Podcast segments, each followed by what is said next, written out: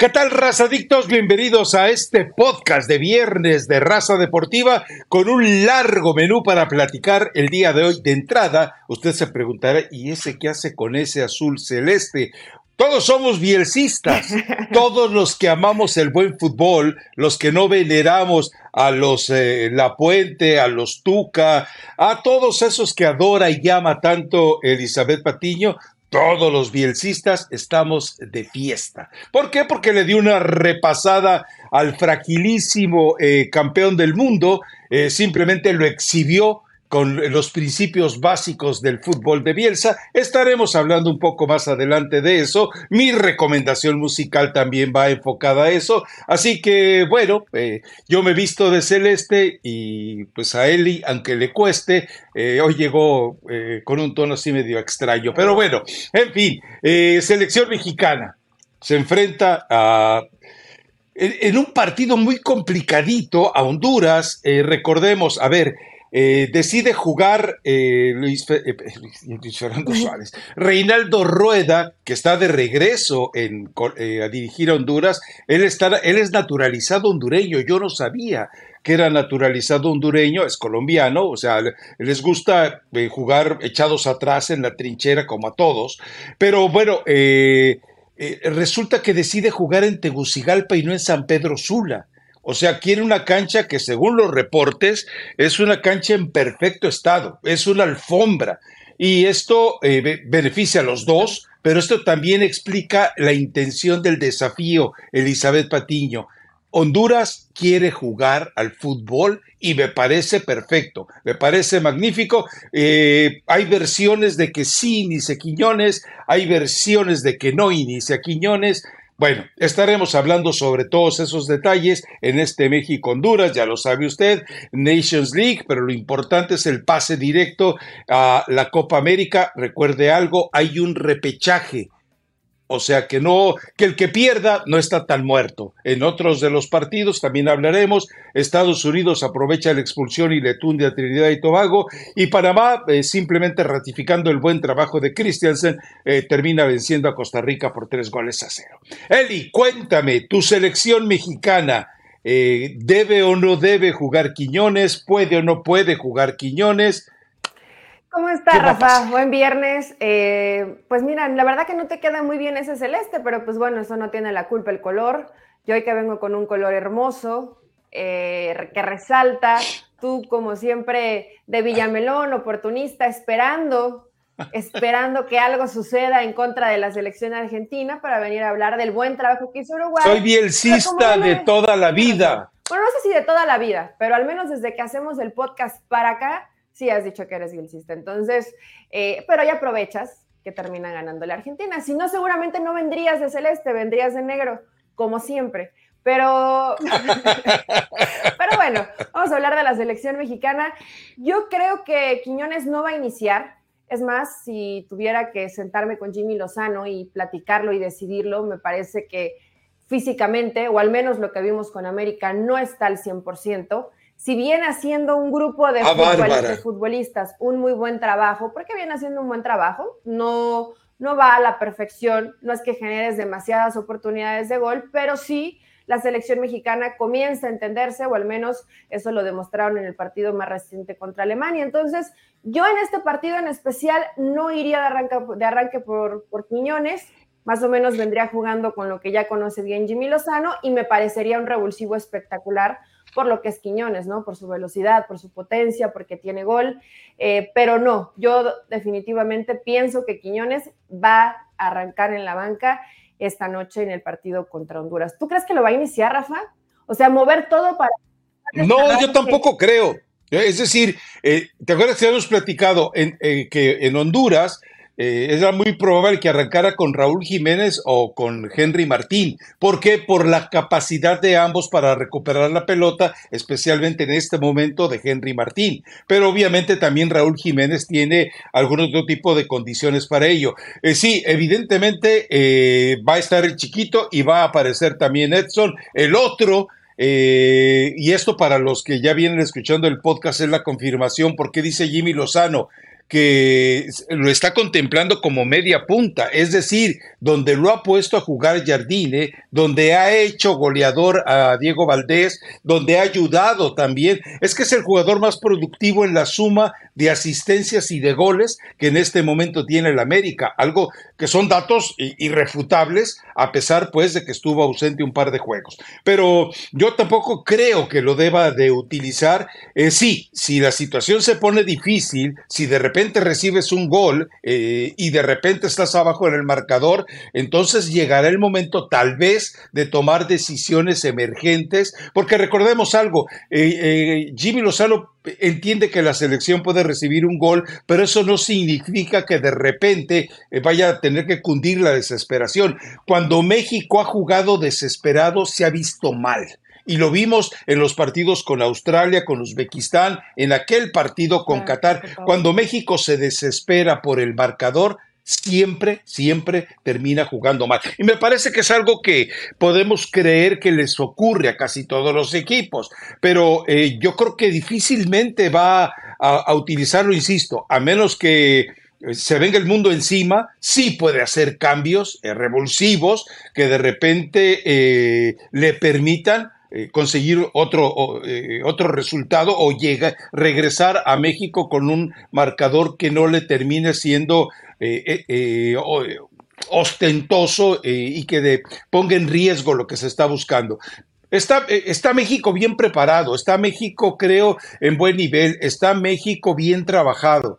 Ojo, y en eso tienes mucha razón. No es referencia a Australia, no es referencia a Uzbekistán, no es ni referencia a Ghana, a pesar de la victoria que aparece holgada en el marcador, porque es evidente que ante Alemania sí se jugó mejor, pero siempre nos quedará la maldita duda de qué hubiera ocurrido si Alemania pisa el acelerador a fondo. Esa la vamos a llevar ahí como una duda a cuestas. Pero eh, por lo demás, me parece que, que, México sí puede aprovechar todas estas circunstancias. No es lo mismo eh, jugar en San Pedro Sula, es un estadio muy complicado, una cancha muy complicada, la gente, eh, la, gente la sientes encima prácticamente, el clima que en estos tiempos no debe ser tan, tan maligno, pues evidentemente todo eso. Y también y también el hecho de que, de, que te digan, ok, ¿quieres jugar al fútbol? Venga, ahí está la cancha. Ojo,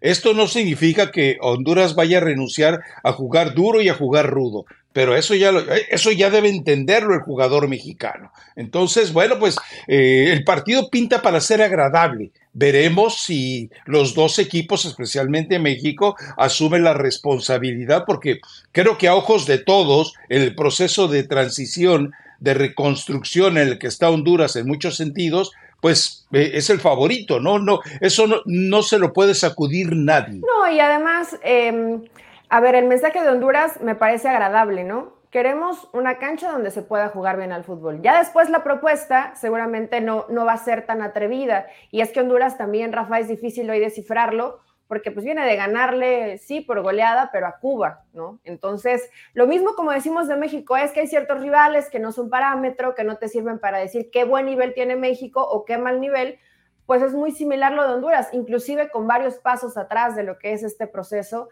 eh, con Reinaldo Rueda, pero ya que, ya que te manden ese mensaje de no me importa a lo mejor la cancha o lo que significa la localía, prefiero una cancha donde se pueda jugar mejor al fútbol, eso es un mensaje positivo. O sea, va a intentar Honduras y esto me parece también un buen mensaje para México, un buen reto. Después hablábamos lo de Quiñones.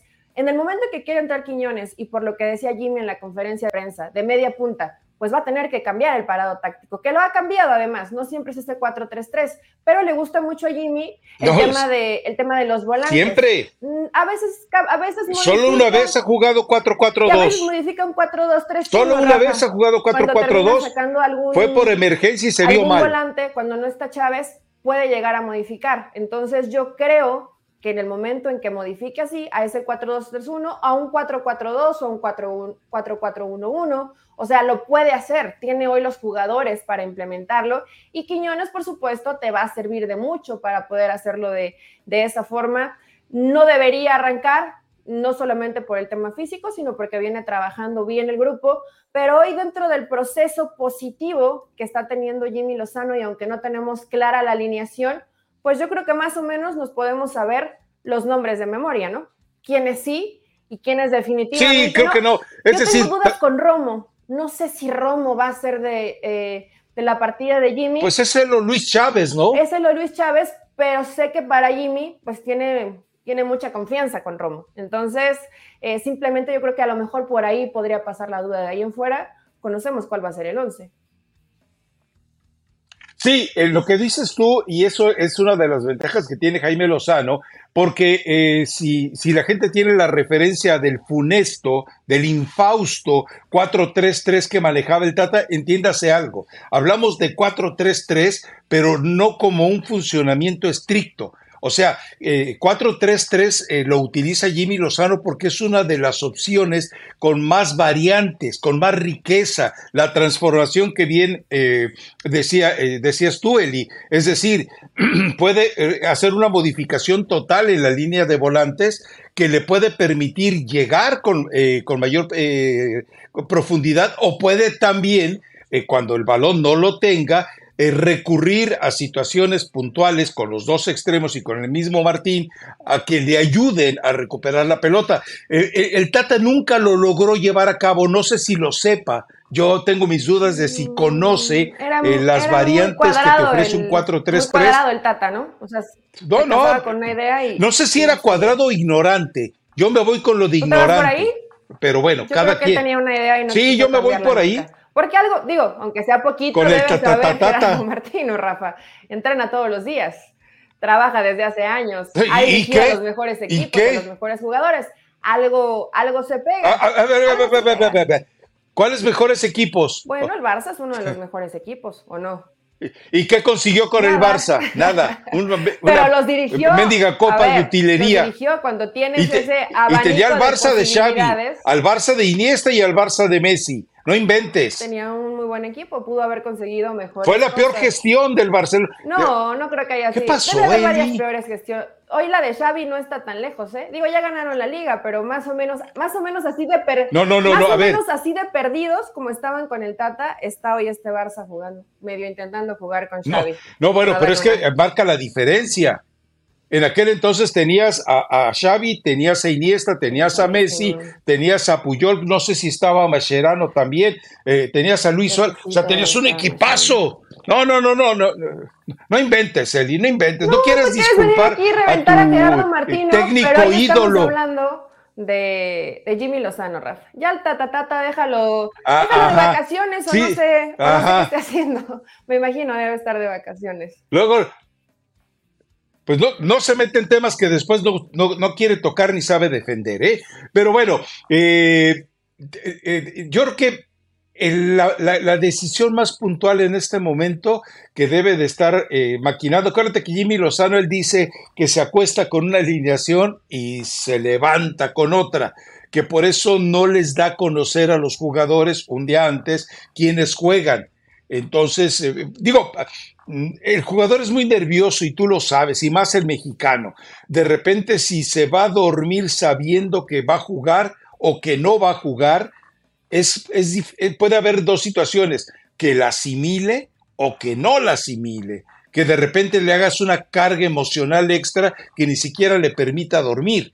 Entonces, eh, pero también la duda, la incertidumbre muy al estilo de Juan Carlos Osorio, el no decirles con anticipación eh, quiénes van a jugar, eh, sí implica muchas, eh, muchas circunstancias. Pero yo creo que lo más importante también es la capacidad de manejar el escenario emocional, en lo cual ya sabemos que Jaime Lozano es muy ya. Sí, lo ha hecho bien. Ahora, tampoco es que, y con respeto para el rival, ¿no?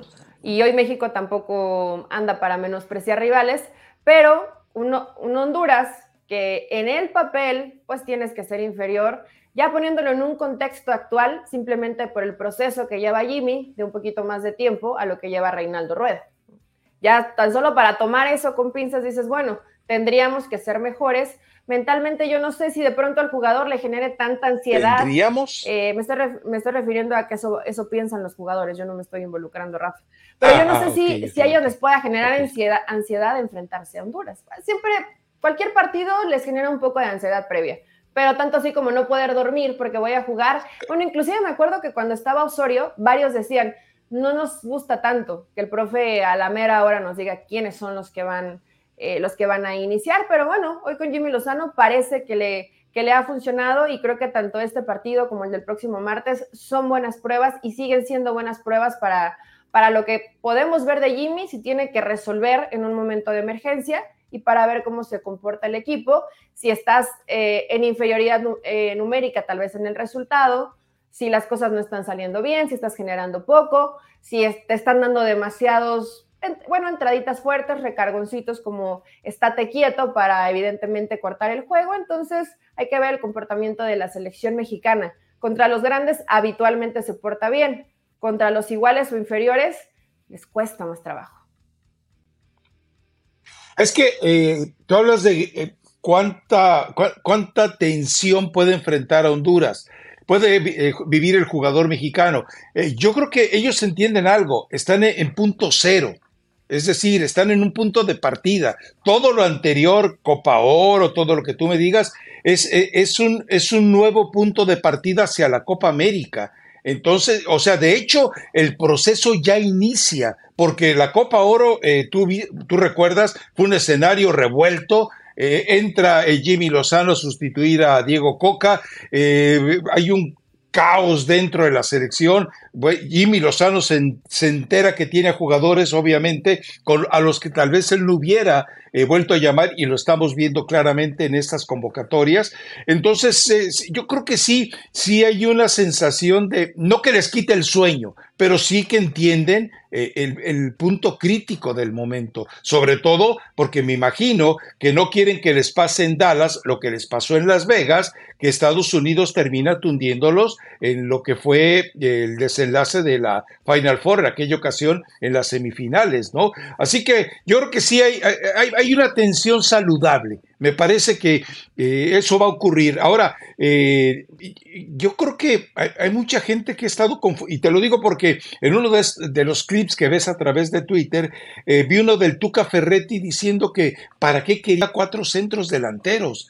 Y yo me, entonces cuando dices, pero que el Tuca no ha visto jugar a Quiñones con el América, que el Tuca no ha visto dónde han colocado a Quiñones, Quiñones dejó de ser centro delantero eh, en toda esta etapa con el América, más allá de que con el Atlas no necesariamente era su posición. Y dices tú, bueno, pues, tú pues ni siquiera veías videos, ni siquiera veías los condensados de los juegos como hace Elizabeth Patiño y Mauricio Pedrosa. que sea vernos un resumen, eh, algo, ¿no? Algo que te diga, hay, que dar un, hay que dar un punto de vista. Además, creo que de todas las alternativas que hoy tiene tu, eh, el Tuca Ferretti, que hoy tiene Jimmy Lozano, pues probablemente Santiago Jiménez es el que realmente puede estar como ese hombre fijo. Pero Raúl, Henry, ellos, salen del área, ellos se saben votar, ellos saben también jugar de espalda, o sea, eh, son futbolistas de mucho más desgaste. Y poner pero, a Quiñones. Pero también Santiago.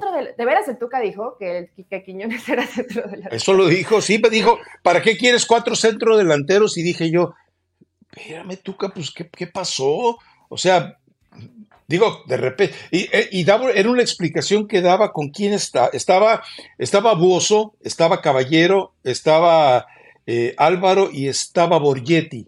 Y, de repente, por eso me, me, golpeó la reflexión, ¿no? Pero bueno, eh, yo creo que Jaime Lozano sabe bien lo que quiere y él, él también entiende el punto de partida en el que está, ¿eh? porque eh, recuerda que lo dijo, eh, como dices tú, mi gemelo diabólico, él fue muy puntual cuando dijo, después de cada etapa eh, importante, vamos a hacer una, una revisión. O sea, se viene lo de la Copa América y harán una revisión después de la Copa América, hasta dónde se llegó, cómo se llegó, qué faltó, de dónde estuvieron los errores de manifiesto. O sea, eh, Jaime Lozano entiende que él no está fijo para llegar al 2026. Y eso, es decir, eso me parece saludable porque de haberlo llevado a cabo, ni Osorio ni Martino hubieran llegado a la Copa del Mundo. Que, que, que la, situación es diferente. En aquel momento eran eh, críticas eh, hormonales, viscerales, especialmente en el caso de Osorio. Ahora me parece que hay una, una especie de filtro, de tamiz, de consejo de sabios que supuestamente le van a entregar a, la bomba a Juan Carlos Rodríguez le van a entregar razonamientos más puntuales, ¿no? Esperemos, esperemos que así sea. Y que ese consejo de sabios. ¿Por qué te ríes? No, porque me da risa cuando dices consejo de sabios, que ya no sabemos si se armó, si no se armó, quiénes sí, quiénes no. Cada uno dará sus, sus apuntes, si es que siguen siendo varios, o todos los que ya habían mencionado, excepto Ricardo Lavolpe. Eh, pero son buenas pruebas al final para, lo, para Lozano, Rafa, y, ahí nos ponen la producción el posible 11. Pues los centrales seguramente serán Montes y Johan por derecha, creo que le gusta mucho eh, Sánchez a, Jimmy Lozano, por izquierda estará Gallardo, en medio campo Edson, con, con Eric Sánchez, y ahí a lo mejor es la duda. Yo, yo me iría por Luis Chávez, pero a lo mejor le gusta un poquito más, más Romo a, Jimmy Lozano, y arriba eh, Chucky, Chucky Lozano, Uriel Antuna, y yo creo que en este partido va a utilizar a Raúl Jiménez. Si después piensa en que va a jugar Quiñones, yo creo que puede ser una gran posibilidad que después ingrese Henry. Entonces, bueno, ahí puede ir armando su rompecabezas, pero de este 11 no va a salir demasiado Jimmy Lozano. Es que eh, eh, esa es una es una situación muy complicada. Hemos visto a Henry Martín la forma en la que ha madurado.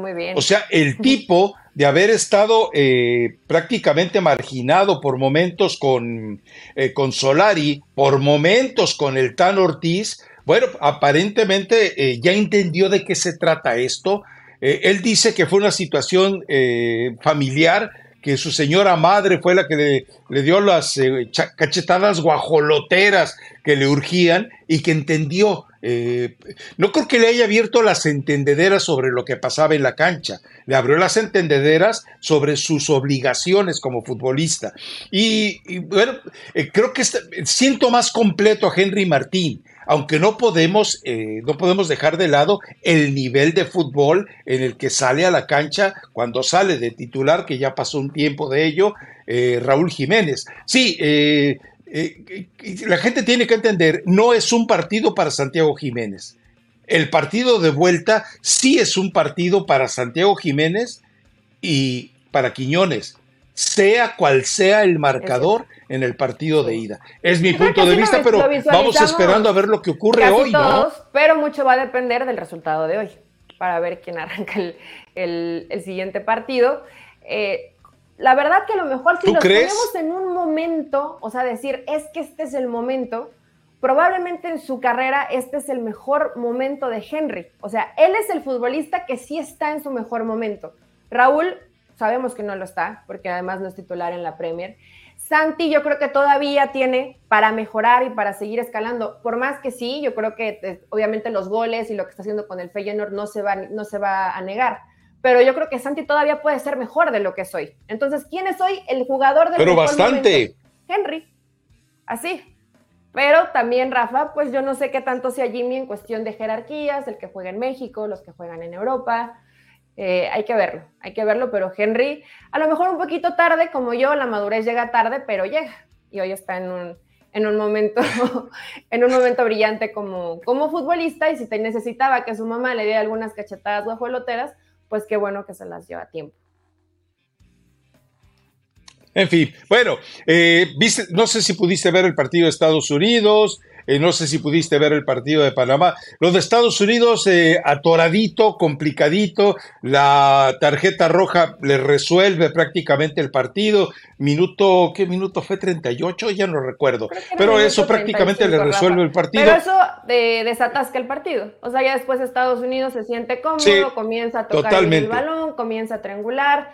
Bien, Gio Reina, eh, que sabemos todo el conflicto que tuvo en el proceso anterior, pero la verdad que, ayer eh, tiene un buen partido y en términos generales Estados Unidos cumple, no se veía cómodo cuando eran 11 contra 11, pero aún así creo que hubiera ganado Estados Unidos, Rafa. O sea, es un equipo, Tenía el es control. un equipo que ya está, no lo viste nunca sufrir demasiado, es un equipo que ya tiene un buen proceso, que ya está muy hecho y que en este tipo de escenarios habitualmente termina siendo contundente como, como lo vimos ayer. Ya después contra rivales de jerarquía, cuando les cuesta. Sí, sí, sí, lo vimos en la Copa del Mundo, ¿no? Eh, eh, vamos, tras con Gales, por ejemplo. Pero bueno, en la, eh, y por el otro lado de Panamá sigue siendo muy agradable. Lo de Panamá sigue siendo en verdad muy agradable. Se nota lo que es, y lo dijo en su momento también Jimmy Lozano, es cuando le das continuidad. Si las cosas no te funcionan, si las cosas no te salen bien, si la afición pide tu cabeza, si los directivos de los clubes piden tu cabeza, bueno, alguien tiene que mantener la cabeza fría y decir, eh, ok, no se consiguió lo que se quería con Crisis, vamos manteniéndolo para que vaya evolucionando. Y lo que vimos en la cancha fue bastante bueno. Eh, Costa Rica, bueno, hizo lo... Eh, Costa Rica no sé si pecó de, de inocente, eh, queriendo aprovechar las condiciones de la cancha, eh, eh, se, lanzó al ataque de manera desesperada y a veces desordenada. Y eso a Panamá le sentó muy bien. Totalmente desordenada. y en un equipo tan dinámico como lo, como lo es Panamá, de transiciones tan rápidas, que lo ha hecho muy bien, que también le hace falta madurar en algunos conceptos ahí de marca, sobre todo en temas defensivos. Pero Panamá no es sorpresa, Rafa. Panamá nos viene entreteniendo desde hace ya un rato, ¿no? Que tiene como, como un poquito más de un año, que juega bien. No siempre gana los partidos porque hay defensivos, pero Panamá viene jugando bastante bien. Acuérdate de los desde la época de los hermanos Deli Valdés, eh, eh, aquella Panamá que solo se queda eh, fuera de la Copa del Mundo cuando Estados Unidos le hace el favor a México con nuestro hermano Susi haciéndole el, gol de gracia precisamente a Panamá y que México eh, prácticamente con, eh, asfixiándose en Costa Rica se entera que está clasificado cuando su, su, marcador lo condenaba. Recuerdas que Panamá iba delante de Estados Unidos, Estados Unidos tiene una gran reacción, Panamá no sabe eh, manejarlo. No, no, lo de Panamá ya tiene tiempo, lo de Panamá ya es un proceso que en algún momento tendrá que hacerle justicia y parece ser en esta ocasión para llegar a la Copa del Mundo. Pero bueno, en fin, eh, ¿algún otro eh, quieres hablar de, seguramente viste el partido de Argentina contra Uruguay? fascinante lo de Bielsa. Es más, eh, eh, el primer gol te pinta de cuerpo entero lo que es Bielsa. Un lateral a profundidad mete el pase y otro lateral a profundidad remata. Eh, para los que no entiendan los conceptos de Bielsa, porque de repente leías en Twitter y escuchabas, es que Uruguay está jugando al contragolpe echado a... Y yo decía, o sea, espérame, o sea, una cosa es que sepas eh, eh, usar el esfuerzo colectivo para recuperar la pelota y después agarra al montón de demonios que tienes ahí. Insisto, ese gol manifiesta totalmente lo que es el estilo Bielsa. Un lateral a fondo centrando y un lateral a fondo rematando. Díganme qué maldito equipo en el mundo en este momento te lo puede ofrecer. No, no, la verdad es que lo de Bielsa, para los que no vieron lo que él hizo con el Leeds, vale la pena que vayan al documental de Amazon. Ahí, ahí va, e, es la mejor cátedra de lo que es eh, Marcelo Bielsa. Y recuerden algo ustedes, los mexicanos, gracias al grupo de Tobir Aragorri, al grupo Caliente, al grupo Azteca, al grupo eh, eh, Orlegui, Bielsa no está en México. Digo, qué bueno por él, pero eh, eh, eh, ya no sé qué tan cierto era. según Jesús Martínez, él ya tenía una cita concertada para que Emilio viajara a Miami a entrevistarse con Bielsa. No sé si Bielsa, Bielsa, es, Bielsa se muere de miedo en los aviones. Eh, Bielsa tiene un problema eh, para volar, o sea, eh, necesita tranquilizarse muchísimo. Él tiene pánico a los vuelos. Pero bueno, si, si Jesús Martínez ya lo tenía asegurado y estos tipos, estos enanos como directivos, sabotearon, boicotearon la llegada de Bielsa por poner al fantoche de Diego Coca, perdón, pero deben ser declarados enemigos públicos número uno del fútbol mexicano. Mira, he dicho. Tiene razón en que probablemente pues es de lo mejor que hay en el mundo, ¿no? En cuanto a dirección técnica. Al final la, cara de Scaloni, no sé si la viste cuando termina el partido y va y le da la mano a, Bielsa y se abrazan, le hizo así como de, Qué, qué, tremenda cátedra y repasada nos metieron, ya con un poco de, resignación, ¿no? Pero entendiendo qué, qué, monstruo de entrenador tienes enfrente, que en este caso es Marcelo Bielsa, pero honestamente, pues con México no hubiera tenido, tampoco es que sean los súper, súper futbolistas, pero no, no, a ver. los jugadores que tiene con la selección de Uruguay, o sea, que entran dentro del top mundial, varios de ellos, varios de ellos, no todos, hay unos que son un poquito más picapiedra, como lo necesita Uruguay y como es la esencia charrúa. Pero pues no le vas a decir a Bielsa, oye Bielsa, ¿qué prefieres? ¿México o Uruguay? ¿Qué va a decir? Pero es que ayer cuando estaba viendo eso y me acordaba del tema Bielsa en México, eh, yo dije, no me imagino no me imagino a Gallardo yendo a fondo por izquierda, pelear como peleó Viña ese balón, pelearlo a muerte, recuperarlo a muerte, a pura garra, a puro músculo, y por el otro lado llegaba Jorge Sánchez a rematar. No, pues no. O sea, clases sociales, Eri, eso todo lo entendemos. en nuestra realidad, seguramente. Pero, pero, para la zona de CONCACAF le alcanza. bueno, es más, yo creo que, que Bielsa para la zona de CONCACAF, pues está sobrado, Rafa. O sea, también a yo creo que a él le gusta trabajar, pero pues darle herramientas para poder trabajar bien.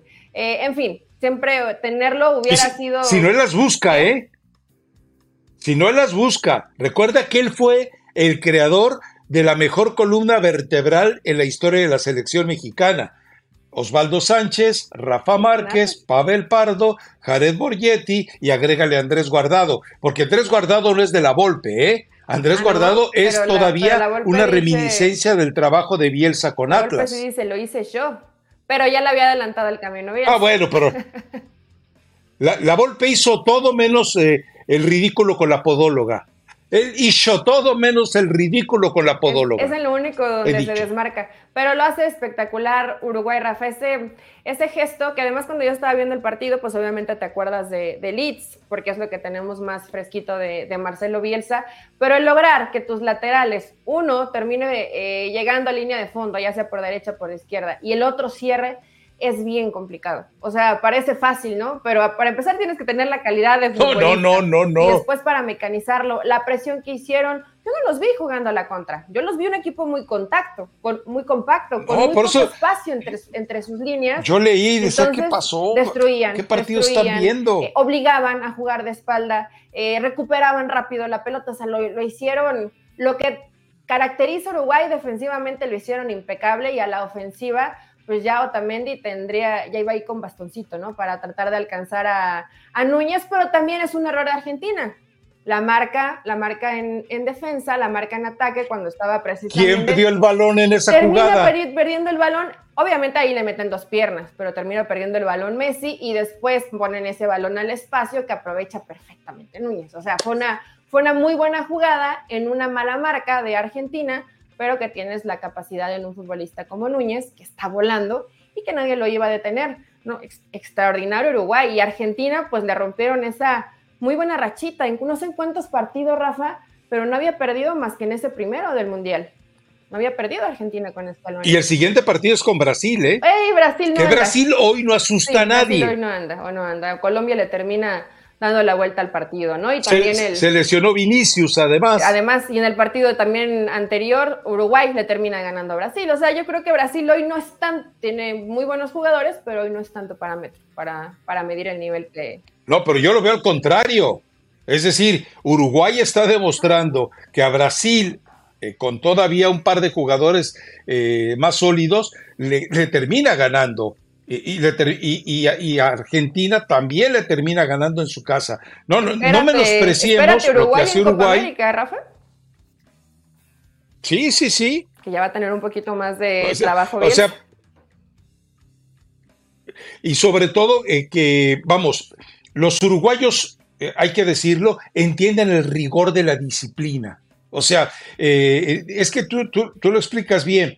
Qué complicado es que el futbolista eh, entienda que, sus laterales pueden ser sus mejores atacantes simultáneamente, no alternados únicamente, pero también cuánta confianza cuánta libertad, cuánta inspiración tiene que tener el jugador y que se lo permite el entrenador. Es decir, Bielsa no los frena, Bielsa no les pone freno de mano a sus jugadores. Bielsa los libera y por eso vemos lo que vimos en este partido, que también estuvo cargado de, eh, situaciones obscenas, de golpes, normal, eh, de gestos, de señas, de reclamos. Y escuchamos a Messi decir, ay, es que no respetan a sus mayores. Pues si ya, si ya te sientes viejito, muñeco, porque nomás te viene el tiro libre, Oye, ¿eh? Rafa, y fuera... cuando dices que dejan algún trabajo adelantado o hecho, ¿crees que Diego Alonso le haya dejado algo a Bielsa?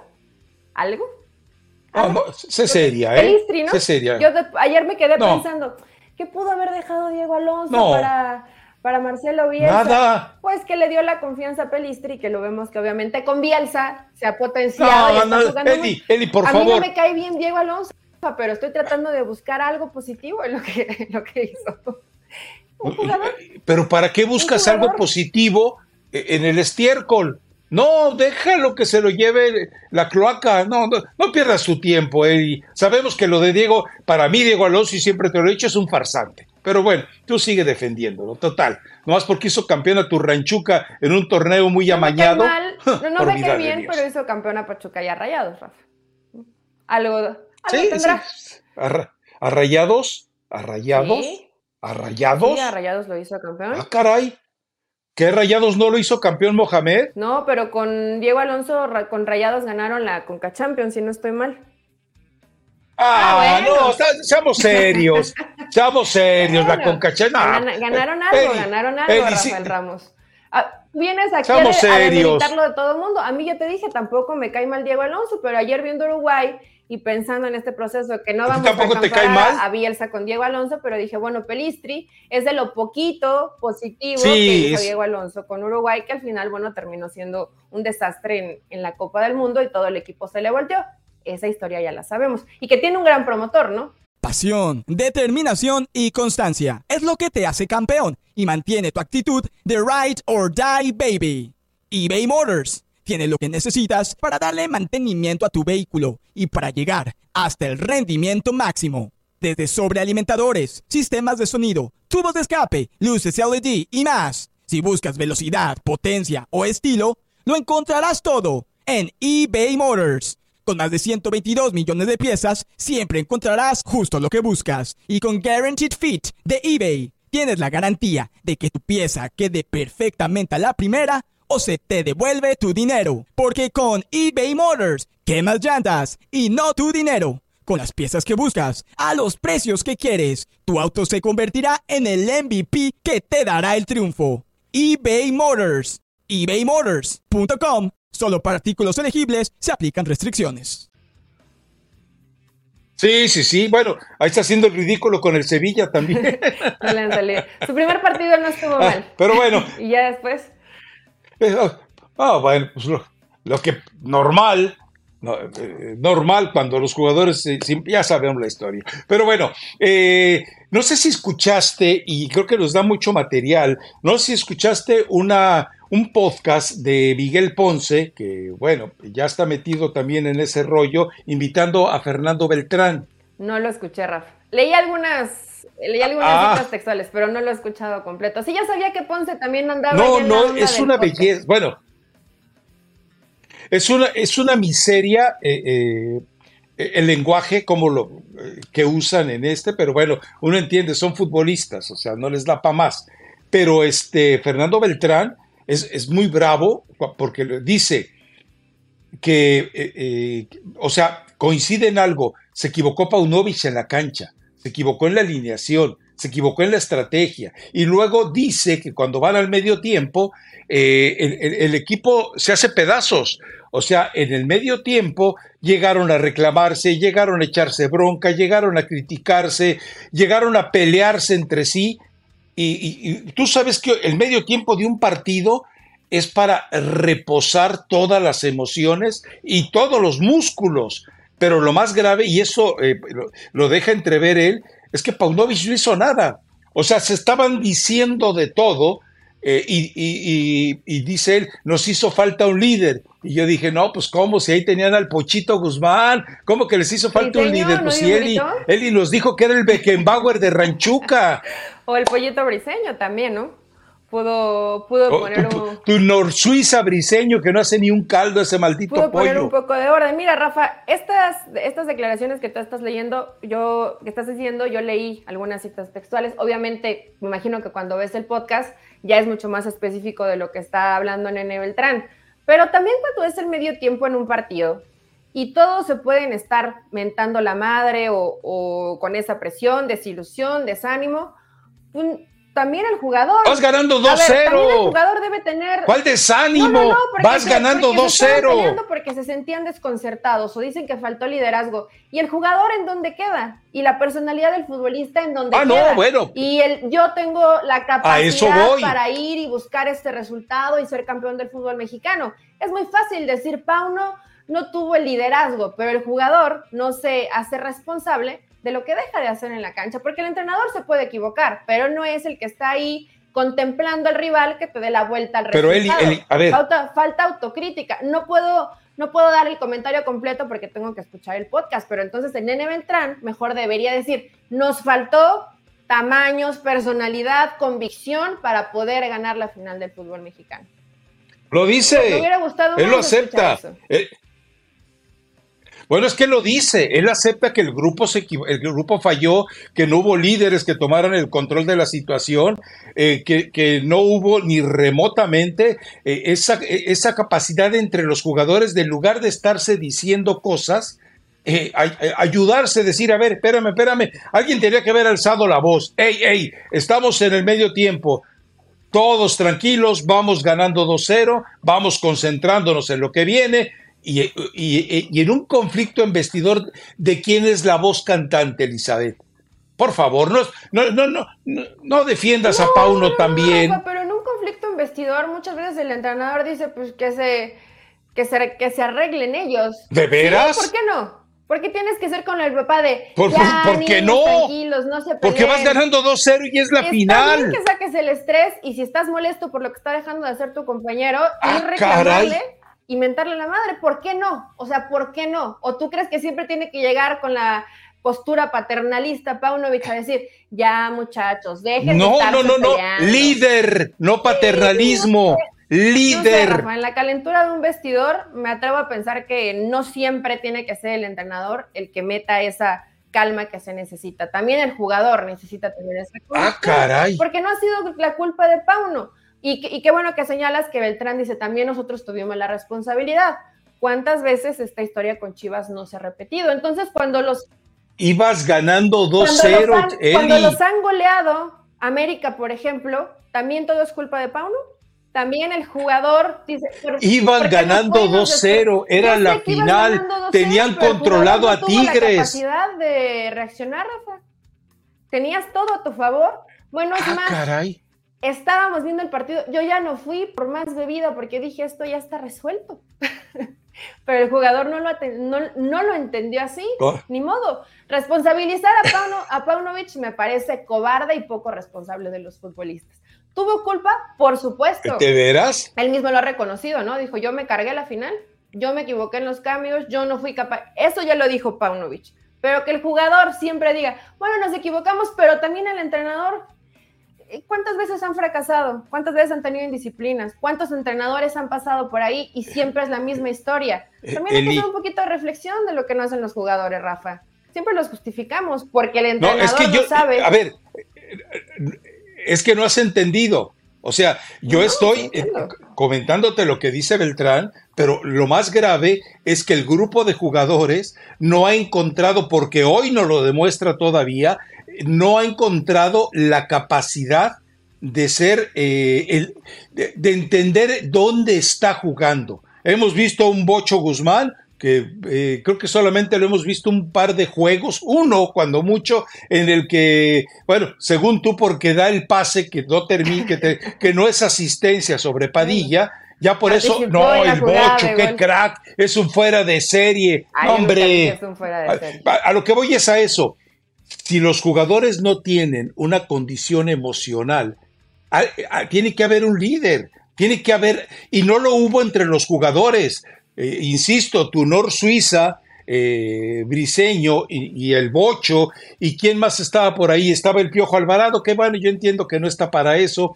Eh, ¿Quién más, quién más, quién más? Pues el que tú me digas, o sea, Alexis Vega, ahí está tu Alexis, Vega. Estaba pues casi todo el grupo, o más bien todo el grupo que está hoy.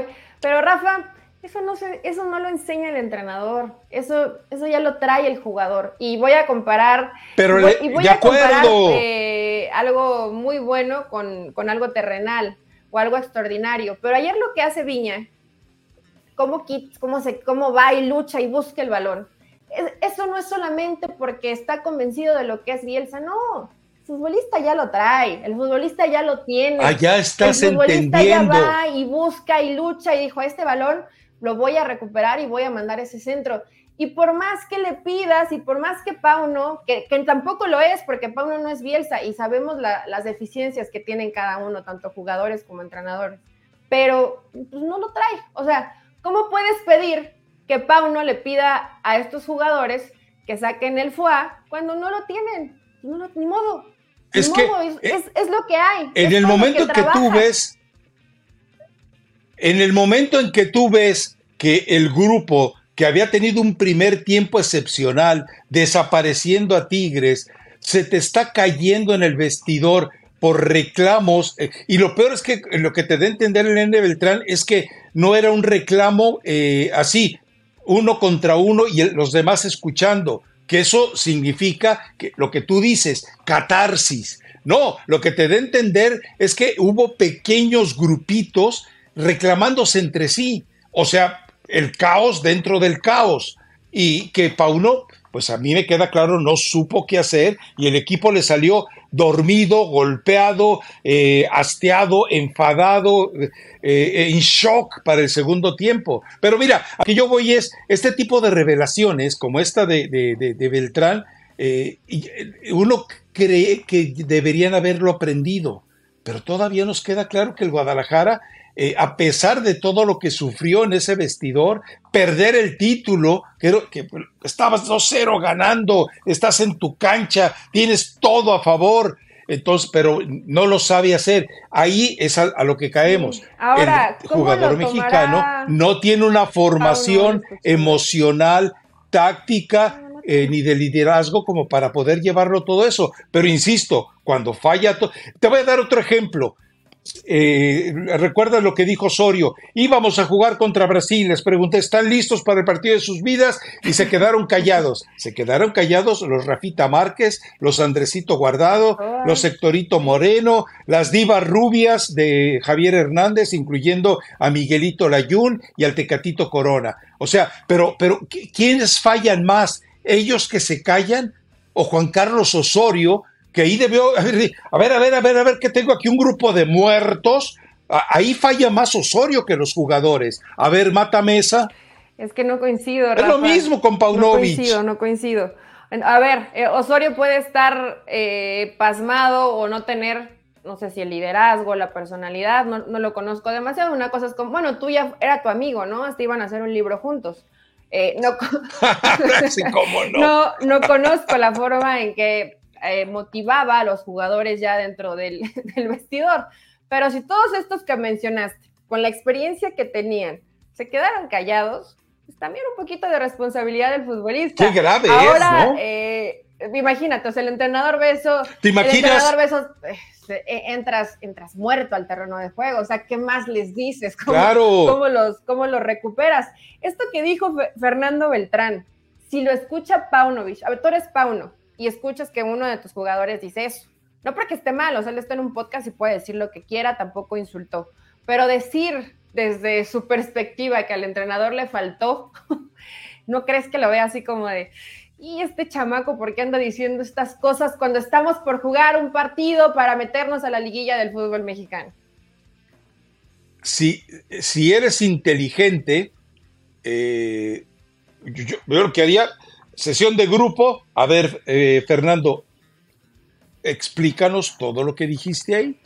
Y no para, no para eh, satanizarlo, sino para que precisamente él sea la voz que no tiene Paunovic. O para que o sea, no se sea el punto de referencia de Lo que reflexión. pasó contra Tigres. Exacto. Y, a ver, hablábamos de, de- los mudos de Osorio y de estos que armaron su rebatinga y, y- insulsa ahí.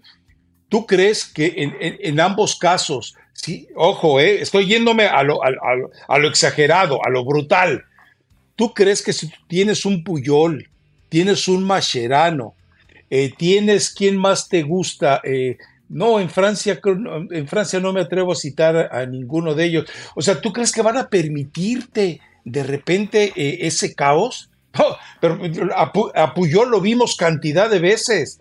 Eh, en plena cancha les daba jaloneos a sus compañeros para ubicarlos. O sea, ese es el problema, a eso voy. El futbolista mexicano no tiene todavía la- la- el liderazgo ni la capacidad. Cuauhtémoc Blanco hubiera reaccionado en ese caos, así te lo pongo. Sí. Con, con groserías, Hay- hay diciendo pocos- 12 palabras de cada 10 que hubiera dicho. que van a Pero ese es el y el ejemplo más claro y que eh, plasma lo que son fue la goleada contra Chile, Rafa. Sí, sí, sí. Eh, Que, que ahí no tuve, eh, Osorio dice, no tuve plan B. Y, y- y- y- ¿Pero qué plan B tenías cuando se equivoca Layún, se equivoca Moreno, se equivocan todos, No había se equivoca B. Ochoa? Pues no, pues, es un caos. Pero bueno, yo quería traerle el tema de Beltrán porque no tanto para hacer eh, cera y pabilo de las chivas. Total, ya perdieron y, y para lo que van a durar en esta liguilla, pero eh, para, para, para que la gente eh, a lo mejor eh, agregue un poco de entendimiento a las condiciones emocionales del futbolista, a la incapacidad de tener líderes, a la por eso muchas veces, y tú no has estado de acuerdo conmigo, he dicho que eh, en muchos equipos el líder, y en la selección también, el líder está en la banca. El piojo, el piojo no hubiera permit- permitido eso. Tal vez no hubiera sabido manejar el, el marcador. Ah, Tal vez se hubiera equivocado como se equivocó ante Holanda, pero no hubiera permitido eso. O sea, Javier Aguirre no hubiera permitido eso. Pero son, eh, era, a ver, ¿cómo te diré? Eh, eh, traer este tema eh, es simplemente como hacer una especie de taller, como para que la gente diga, todo eso ocurre en la cabecita del jugador mexicano, sí, de verdad, eh, todo eso ocurre. Y eso, eh, bien lo mencionas tú, Eli, eso viene de formación. No, Eh, eh, es decir, en lugar de cambiar. ayudarles a la formación, los dejan en su deformación emocional. Y bueno, pues la, la prueba, insisto, en el caso de Rusia, pues fueron lo de las divas rubias que encabezó Javier, Javier Hernández, ¿no? Pero bueno, en fin, algo más que te quede por ahí en el tintero, algo que, que quieras, eh, porque pues eh, repechaje, Repechaje todavía le falta tiempo. Ah, lo del, lo del fútbol femenil. bueno, lo del fútbol femenil, ¿no? lo del fútbol femenil, que hay mucha confusión, que dentro de la confusión confunden, y yo me, y yo me uno a ese, a ese grupo de confundidos, pero entiendo, o sea, a grandes rasgos, ya leyendo mucho y comparando a algunas personas, pues que tienen una especialidad o abogados que pueden entender mejor del tema, lo que yo terminé entendiendo, Rafa, y a ver si me quedó más o menos claro, es que va a haber este tabulador de un sueldo base o por lo menos un sueldo fijo que te permita mantenerte, sostenerte, un sueldo que te dé esa posibilidad, o en este caso el fútbol femenil, de vivir del fútbol, porque la mayoría de ellas tienen que dedicarse a otra cosa porque no les alcanza. Estamos hablando del fútbol, pero va a ser para el deporte femenil en general y se va a manejar de manera distinta de acuerdo al deporte. Y que además esto todavía no se ha aprobado de 100 al 100% porque ya mandó la federación su, su comunicado, que no sé si ellos lo entendieron mal, como muchos nos confundimos al principio cuando se da a conocer esta aprobación. Entonces, eh, creo que por ahí va la cosa y no me parece mal. Y yo creo que sí varios dueños del fútbol mexicano tienen que darle unas mejores condiciones laborales dentro del fútbol femenil, ¿no? O sea, no te están pidiendo que gane lo que gana un jugador eh, dentro del varonil, sino que simplemente tengas un sueldo para poder vivir, para poder mantenerte y no sé si algunas de ellas mantener a su familia que en México no se necesitan ganar eh, millones de pesos para tener una, una, vida clase media y poder dedicarte única y exclusivamente al fútbol. A ver, eh, yo en Twitter sigo a gente que me deja algo, a gente que me reditúa algo, a gente de la que aprendo algo, hay gente a la que sigo por afecto y hay gente pues a la que no me queda más remedio que seguir por circunstancias extrañas como a ti. O sea, pues ahí pues sí, ya, pues, ya ni modo, ya que hago, ¿no? Que seguir. Pues sí, a, ti y al muchacho chueco alto lo más Si no como, pues, no como ah, publicamos el podcast, si no, ni te seguía ni me seguía, Rafa. Me queda claro. Pero entre ellos sigo a, un par de futbolistas, las dos escriben muy bien, una de ellas era de la Real Sociedad, Ainsane eh, Encinas, y la otra es eh, Ana Paola López Irigoyen. Ah, Ella eh, escribe muy bien y se expresa muy bien. el primer video con una claridad absoluta del tema es precisamente de ella. Te recomiendo que la escuches. La verdad es que eh, mientras muchos decían es una agresión, el fútbol va a desaparecer, eh, bueno, la confusión propia incluso de la Federación Mexicana de Fútbol, eh, que, reaccionó a lo que leía y oía y no reaccionó a leer totalmente la propuesta, lo cual pues, refleja que hubo una ignorancia o una incapacidad para entender la situación.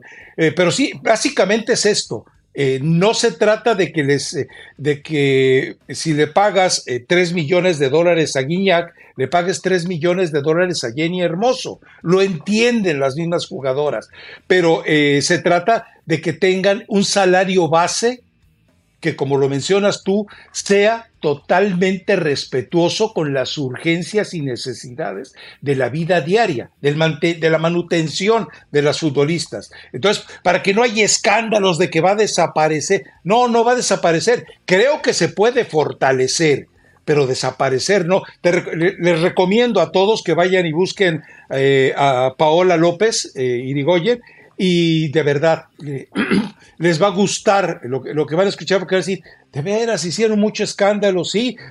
Ahora, confieso, ¿eh? yo también dije, ah, caray, la que se viene. Pero cuando escuchas a alguien eh, consciente del tema, dices, ah, ok. Eh, eh, hace falta ese tipo de gente sabia y no el títere, no el patiño, no el acomodado, no el Miquel Arriola de Pachuca porque resulta que Armando Martínez sale a decir, eh, en el caso de este tema, dice, eh, hay jugadoras en Pachuca que ganan muchísimo más que los jugadores eh, del equipo varonil. ¿Quién le va a creer esa mentira? ¿Quién le va a creer esa mentira? Yo creo, Rafa, a Martínez? que Jenny, Charlene. Bueno, bueno. Y, ya. A lo mejor Carla Nieto, a lo mejor ganan más o ganan igual que Roberto de la Rosa, por ejemplo. Pero Pachuca, o sea, el parámetro de Pachuca es, yo sí le creo a Armando Martínez, más allá de lo que ya salió lo de Chávez también, porque Pachuca hoy está jugando con un sub-23. Entonces quiere decir que a tus jugadores les estás pagando como si fueran de una categoría de fuerzas básicas. O sea, más o menos ahí se va. hoy sí puedes decir, lo que hoy ganan mis jugadores de primera división, lo pueden ganar mis futbolistas también. ¿Tú crees que Jenny Hermoso gane más que la totalidad, gane más que el 50% del equipo varonil? No, no, no. Ah, ah, bueno, o, sea, Armando Martínez, el Miquel Arriola de Pachuca, el, hermano inútil. Puede que no te guste y no le, el hermano inútil. Y no le digas ahí está. a Armando Martínez de toda la vida porque me cae muy bien, pero que tampoco me dejan ah. pasar, ¿no? Pero bueno, eso es otra cosa. Pero más allá de eso, Pachuca, Tigres, Rayadas, Chivas y América han hecho bien las cosas con fútbol femenil. Ahora, Eli, Hay buenos sueldos, hay prestaciones, tienen buenos lugares para entrenar, juegan en el mismo estadio del primer equipo. O sea, esas, esas se salvan. Ellas están bien. Pero explícame un fenómeno. Eh, explícame un fenómeno. Ve la tabla de posiciones del fútbol femenil y, sabemos que, es un, eh, que a ellas no les pagan, vamos, no ganan lo que gana el equipo eh, varonil, porque el equipo varonil los arregla los contratos Bragarnik y de ahí, de ahí Bragarnik pellizca. La mayoría de los jugadores de Cholos tienen que darle un porcentaje a Bragarnik de su salario mensual, pero resulta que tú ves en la tabla de posiciones y entre las mejor ubicadas, eh, está, los mejor ubicados está el equipo de Cholos y tú dices, ¿what? O sea, eh, eh, de repente como que no te explicas que en medio de tanta eh, situación extraña, estas jugadoras tengan ese respeto y nivel competitivo. O sea, esto te lleva a, lo surrealista, del fútbol mexicano, no solamente en lo varonil, sino también en lo femenil. Por eso insisto, Salvador Dalí nunca se equivocó cuando él dijo, a México no regreso porque es un país más surrealista que mis pinturas. Sí, y el fútbol mexicano es más surrealista que el país mismo. Bueno, es que en Shola, Rafa, yo no sé si también lo, lo maneja Bragarnik en el tema de contratación de jugadoras. No creo. pero hay muchas eh, mexicoamericanas que ya han participado en Liga de Estados Unidos. Entonces, pues por ahí puede. México estadounidenses. México estadounidenses que tienen esta posibilidad de jugar con Cholas y que constantemente además cambian de entrenadoras y han tenido buenos entrenadores, ¿eh? O sea, eh, no, no es, yo no sé cuánto les paguen, ahí sí totalmente desconozco. Hace como dos años, cuando estaba con el equipo de Guerreros de la Plata, me contactó una persona para dirigir la sub, en ese momento era sub 18, si no estoy mal, y pues el sueldo no me alcanzaba ni para el pasaje, ni para el vuelo, ¿no? Entonces, así como que, pues no, muchas, muchas gracias, pero no, entonces no sé cómo está el tema de salarios, pero sí es una situación que termina eh, golpeando a, muchas futbolistas, ¿no? Y hablamos solamente del fútbol, Rafa, pero hoy los Juegos Panamericanos fue un ejemplo eh, terrible de lo que sucede con la falta de apoyo y que si hubiera apoyo, imagínate los resultados. Es la mejor participación de México en Panamericanos y ahí también hay muchas mujeres participando. Lo que dijo Ana Gabriela Guevara del este conjunto femenil en natación artística, que se pusieran a vender ropa interior. No, no, es que... No, no, no, es... Bueno, eh, la verdad es que lo de Ana Gabriela Guevara me llama la atención porque como atleta, las veces que me tocó platicar con ella, eh, no solamente en la entrevista, sino fuera de ella, te reflejaba una persona inteligente. Pero yo no sé si la, 4T, que sea porque de vitamina les dan tacos, este, tejuino, tortas y tlacuaches, y por eso estén tan mal alimentadas del cerebro y les falte ácido fólico. Otra joya de Armando Martínez, y esta sí hay que aceptarla, hizo, me imagino que Jesús le dijo, porque parece que fue una entrevista como medio concertada, ¿no? Eh, Jesús eh, le dijo, ¿sabes qué? Ve y mata a Iván Alonso. Bueno, pues ya fue, hizo pedazos Iván Alonso. o sea, eh, prácticamente dijo, el tipo vino a vivir entre la corrupción o, quiso traer la corrupción de él y de Fernando Pavón y de Cristian Bragarnica Pachuca y por eso se fue. Punto. Bueno, e, eso sí se le agradece a Armando Martínez, que sigue siendo títere Patiño y el hermano incómodo de Jesús. No, no, no, no es el hermano incómodo, aunque él se dedicaba a otros negocios, Rafa, pero Pachuca al menos tendrá muchas cosas malas, por supuesto, pero dentro de lo bueno, lo mismo con Matosas, ¿no? Bicampeón del fútbol mexicano, etcétera, etcétera. Y llegó un momento y le dijeron, ¿sabes qué, Gustavito? O sea, gracias por el bicampeonato, pero esto no puede continuar. Y lo mismo con Iván Alonso. Entonces, eh, en esa línea siempre se ha mantenido. Lo raro es que nadie en Cruz Azul pues, le levantó el teléfono para hablar con alguien de Grupo Pachuca. Con alguien. O sea, ya no te digo con Armando, ¿no? hasta hoy no lo han hecho oficial, ¿no? Igual y se. Hasta hoy parece que... ya se publicó, se echan para atrás. No lo creo, Rafa, porque es Cruz Azul, pero ahorita se están dedicando a correr, ¿no? Ya se fue el conejo, eh, creo que Moreno se va a quedar en fuerzas básicas, pero están haciendo una, eh, una, limpia en lo que es hoy la estructura de Cruz Azul. Sí, sí, sí. Sí, es que eh, y, cuando termine la limpia de los mandos medios, pues deben de, que deben también de limpiar de es a Víctor Velázquez, pero bueno, entendemos que no, que no lo van a mover a él. él tiene todos los mismos argumentos de no, no quiero usar la palabra extorsión, tiene todos los mismos argumentos perniciosos que tenía Billy Álvarez para que nadie lo moviera del mando. Así que ahí va a seguir, ahí va a seguir, pero bueno, por lo pronto, a, fuerza de tuitazos, me parece que ya se enteró que es, comete el error de conectarse con Pavón, que ya tenía dos jugadores ahí metidos, con Pavón, con eh, Iván Alonso y obviamente con Bragarnik. Pero bueno, el problema es que en la ignorancia de Víctor Velázquez, en lugar de crear un, plan para eh, contratar refuerzos, posiblemente caiga en manos de otro promotor igual de vividor. Ese es el riesgo. ¿no? Pero en fin, bueno, por falta eh, de, conocimiento. Y por cierto, Rafa, nuestro querido Luis nos dio un dato cuando estábamos hablando de Uruguay contra Argentina, que el Dibu Martínez no había recibido gol y recibió estos, estos dos goles de Uruguay después de 753 minutos. El Dibu. ¿Te cae bien el Dibu? A mí la verdad no me cae muy bien. No, a mí me parece que... No me cae muy bien, pero es un, eh, es me parece que, buen arquero. Es un buen arquero, hace su chamba y sabe cómo hacerla. Que, es, eh, que no sabe nada de fair play, que fue muy obscena eh, su forma de festejar en la, en la, Copa del Mundo, pero bueno, a él, a él, no lo tienen ahí por caeme bien. O sea, eso, ¿ves? es como Nahuel, pero ya llevado al extremo más barrio bajero que se puede entender, ¿no? O sea, ya se, ahora eh, se vio mal, ¿eh? Hubo un par de jugadas en las que se Sí, vio mal. anda. O sea, ahí demuestra que no es tan buen arquero porque en una de ellas duda en la salida y en otras duda en achicar. O sea, mal, mal. Me parece que sí hubo momentos en los que se vio mal, pero bueno, eh, igual no está para eh, eh, tenerlos contentos a, a nosotros. No, yo pensé que la producción nos iba a dar datos como los balones que tocó Messi, los balones que perdió Messi para que sirvieran de salida ofensiva de... Pero no, lo pues, marcaron muy bien, Rafa, lo marcaron muy bien. El descargo de Messi lo hizo muy bien Uruguay. Lo hizo, lo hizo bien. O sea, no, Sí, dale, pues dale no- mérito. No todo es, es que Messi no hizo. Bueno, no hizo porque no lo dejaron hacer. No, no, no, no, no, no, no, no. El, el- el partido de Uruguay fue espectacular.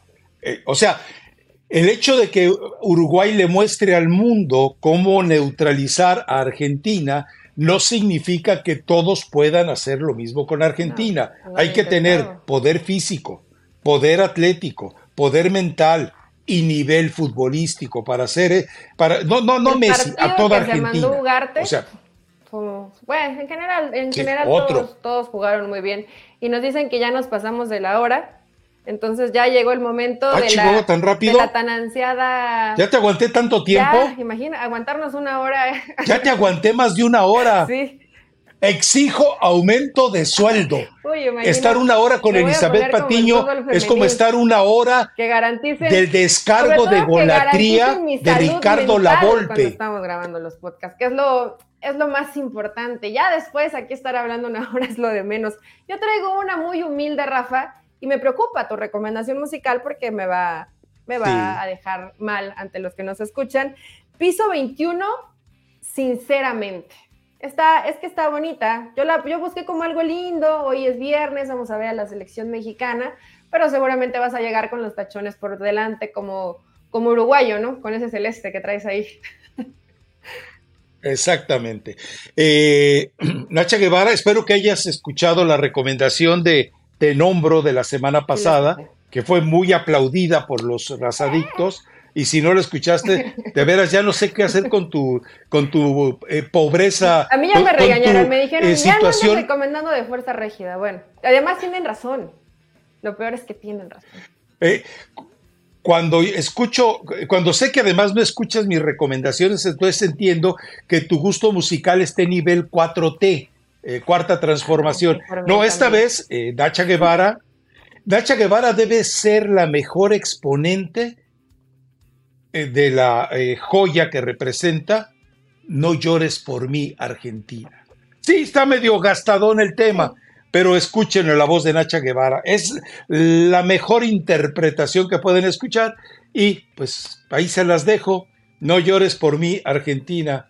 Venga, Bielsa, hasta la Copa del Oye, Rafa, Mundo. habitualmente no lo hago, pero eh, le quiero mandar un saludo a Omar, que voy acá en Pachuca a unos mariscos que se llaman Puro Sinaloa, y él a todo dar siempre es muy buena onda, es de las personas que está ahí atendiendo y todo, y me dice, Mm. oye Eli, qué, qué, qué pesado es Rafa, y le digo, sí, sí es pesado, pero pues mira, ya son varios años, sí cuesta trabajo, pero nunca se pierde los podcasts, y a Javier Ávila, que nos escucha, él es mexicano, pero vive en España, y dice, la única forma que me mantengo enterado de lo que pasa en México es en el podcast de Raza Deportiva. Entonces, saludos a los dos y pues muchas gracias por siempre estar pendiente. Hay algunos que sí nos quieren, otros no tanto, pero pues igual no nos quita el sueño, ¿no? Fíjate cómo eres. Hay un, eh, eh, ahí en los comentarios de YouTube hay uno que dice, mi mamá dice que le mande saludos. Pues ya no me acuerdo del, Ese es del el tipo que lo dijo. problema. Pero bueno, saludos a tu mamá también. En buena onda, ¿eh? Sí, En buena bueno, onda. saludos. Vámonos. Con todo respeto. Nos vamos. Hasta, Sí, sí, hasta sí, por supuesto.